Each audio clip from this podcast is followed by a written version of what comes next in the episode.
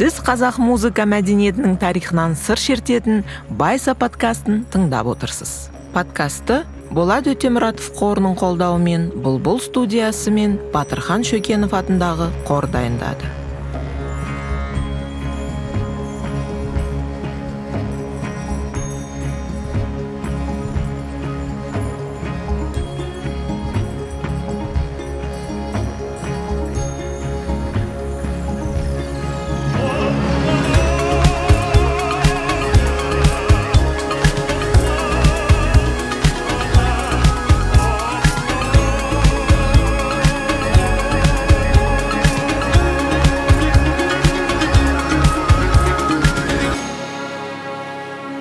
Екінші эпизод.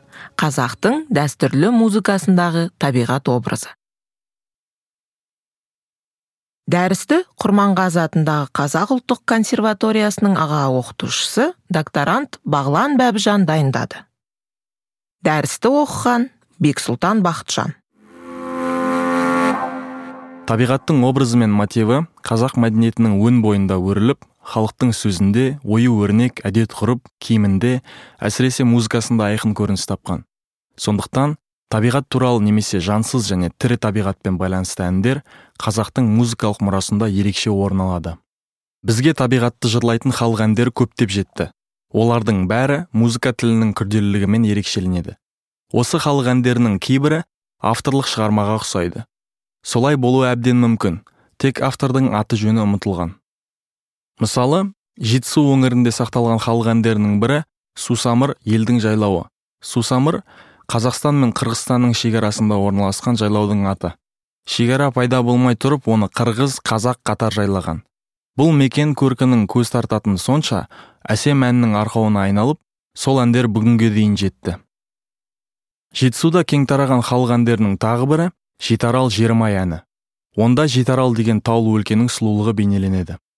Қайырмасында жетарал жерім ай сағындым елім ай деген жолдар қайталанады. Туған жерге деген сағыныш сондай нәзік әсем баяндалады. Ел ішінде кең таралған япырай атты халық әнінде де табиғаттың көркемдігі суреттеледі. Жаз болса жарқыраған көлдің бетін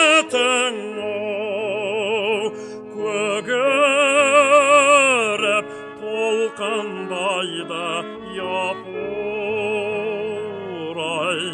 алыс шетің мазмұны қарапайым нәзік сезімдерді дәл әрі дөп басады жазды сағынған жанның көңіл күйі бейнеленген өзен көлдің ағаш бұтаның суретін әнмен өрнектеген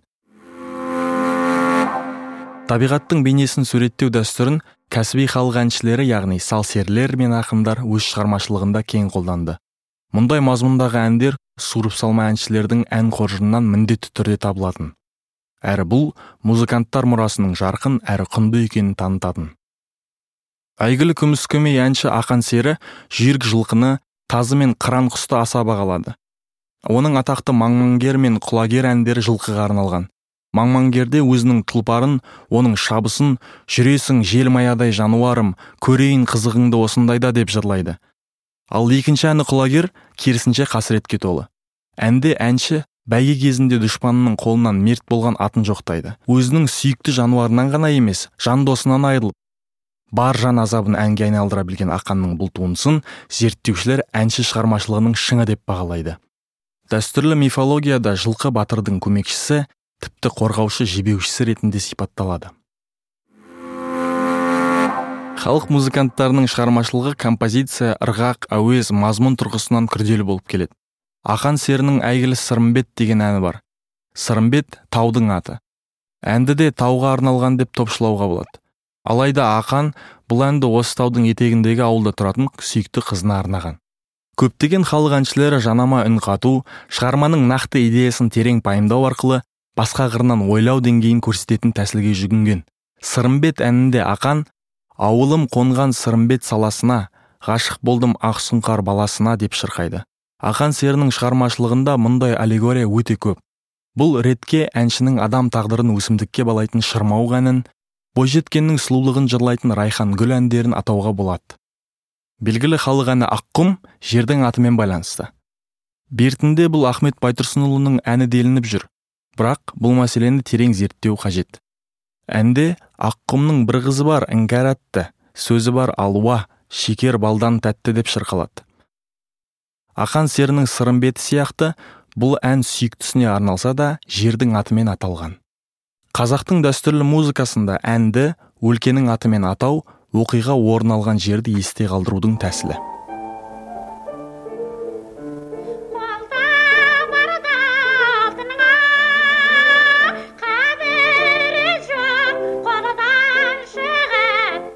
Халық әні шир өзенде де әу баста сол өлкенің өзені мен табиғаты жырланады. Бірақ кенет бойжеткенге қарата айналайын қарағым ақ жүзіңді көргенде балқыдым ай деп үндеу қайырады шилузен қамсай бізді ойлай жүр тансай деп шырқайтын ән қоштасу жадыңда жаттап ұмыт қылмауға шақыратын ән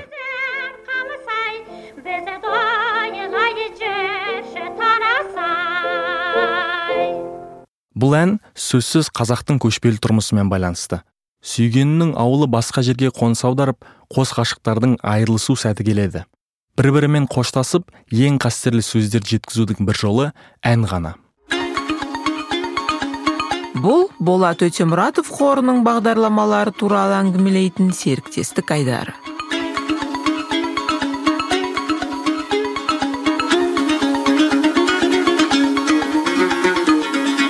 Табиғатқа жанашыр көзқарас және оған ұқыпты қарау. Болат өтемұратов қорының маңызды құндылығы. 2021 жылы қор жасыл мектеп жобасын іске қосып оның аясында алматыдағы 16 мемлекеттік мектепте және елордадағы 20 мемлекеттік мектепте көкөністер жидектер мен жасыл желек өсіру үшін жылыжайлар салынды. Жасыл мектеп жобасының арқасында оқушылар экомәдениетке үлес қосып өздері күнделікті көріп жүрген өсімдіктерді күтіп баптаудың қандай орасан еңбек екеніне көз жеткізді. Бұдан әрі жобаны қазақстанның басқа да қалаларында дамыту жоспарланып отыр. Мұғалімдер жылыжайларда мектеп бағдарламасын толықтыратын тәжірибелік сабақ өткізсе оқушылар кішкентай көшеттерді отырғызып күтіп баптап біраз уақыттан соң жемісін жинап алады. Жасыл мектеп жобасына өсімдік шаруашылығы агрономия саласындағы үздік сарапшылар сондай ақ органикалық ауыл шаруашылығымен айналысатын алматы облысының фермерлері атсалысты.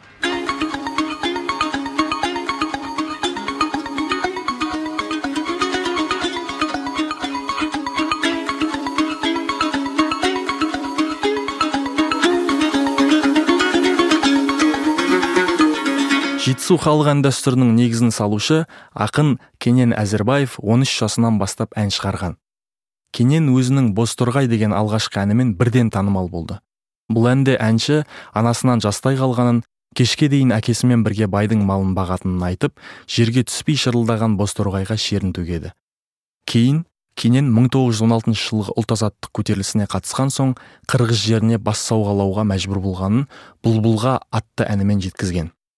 Жалпы әннің адам өмірімен тікелей байланысты болуы қазақтың халық әнінде айтарлықтай маңызға ие. Бұл ретте оқиға табиғатпен тілдесу арқылы баяндалады. Кенен әзірбаевтың жан жануармен табиғатпен тілдесетін өзге де әндері бар. Мәселен атақты көкшолақ әнін мінген атына арнаған ой жайлау атты әні де бар. Ол жайлаудың атымен аталады. Бұл әнде кенен табиғатты суреттей келе шөбі шүйгін суы дәрі ой жайлауға ауыл кеп қонғанда жиналған ел жұрттың ортасында қалай ән шырқайтынын ойланған. Бірақ кейде табиғат суреттері әнде ұйқас үшін қолданылған. Мысалы ақын әнші шашубай қошқарбайұлының бізге жеткен жалғыз ақ қайыңды әнін алайық.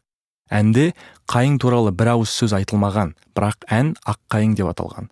Ақ қайың қызыл қайың сырлы қайың баласы қошқарбайдың шашубаймын деген ақын аққайың сөзін ұйқасқа салу үшін қолданады ал екінші жолынан бастап өзін таныстырады.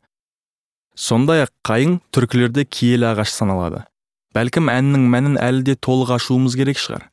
Автопортрет ән дәстүрлі мәдениетке тән жанрдың бірі.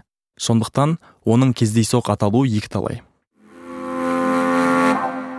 Нақты өзен көлдерге арналған әндер көп. Бірақ шамамен 100 жылдан астам уақыт бұрын жазылған әндерде топонимдердің толық атауы сирек кездеседі. Бүгінде қазақстандықтарға етене таныс географиялық атаулар халық арасында қолданылған нұсқасымен айтылуы мүмкін. Өйткені адамның ғұмыры көбіне бала кезден таныс бір өзен көлдің сағасында тау тас кең даланың төсінде өтті. Мәселен сырдариялық әнші ақындардың шығармашылығында сырдария туралы әндер көп болғанымен көбіне оны дария деп атаған. Әндерде дарияның арғы бетінде деген жолдар кездеседі. Олардың түсінігінде бүкіл қауымның тіршілігі осы өзеннің айналасында ұйысады. Каспий теңізі мен балқашты әнге қосқанда жай ғана көк өзен деп атаған. Әндерде сондай ақ жыланды немесе сабынды көл сынды халық арасындағы атаулар да кездеседі. Қазақтар мұндай атауды сол жердің өзіне тән сипатына қарай қойған. Жиырмасыншы ғасырдан бастап композиторлар нақты табиғи нысанды яғни белгілі бір географиялық аймақтың атын атап әнге қосты. Мысал ретінде каспийдің жағасында шудың бойында деген әндерді келтіруге болады. Мұндай заманауи әндер халық әншілері мен композиторларынан бастау алған дәстүрдің жалғасы.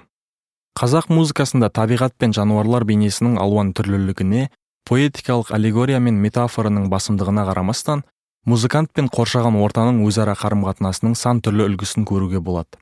Мысалы онда табиғатпен үндесіп біте қайнасып кету де диалог пен терең ой толғау құрмет пен сағыныш сүйсіну мен мұң да бар.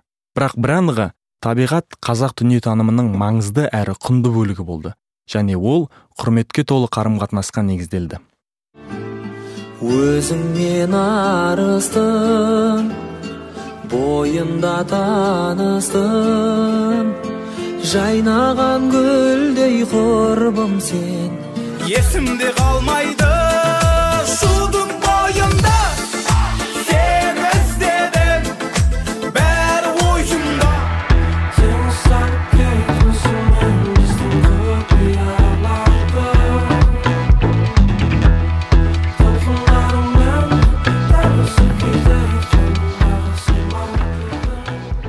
Дәстүрлі қазақ музыкасындағы табиғат көрінісі туралы эпизодты тыңдадыңыз.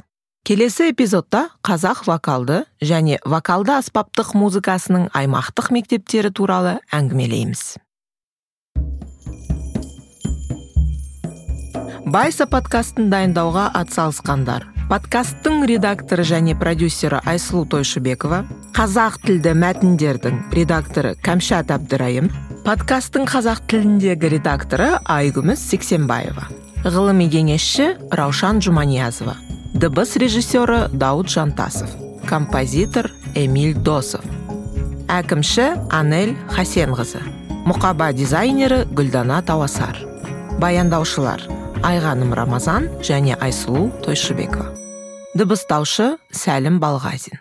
Мәтіндерді қазақ тіліне аударған фридрих шегіртке.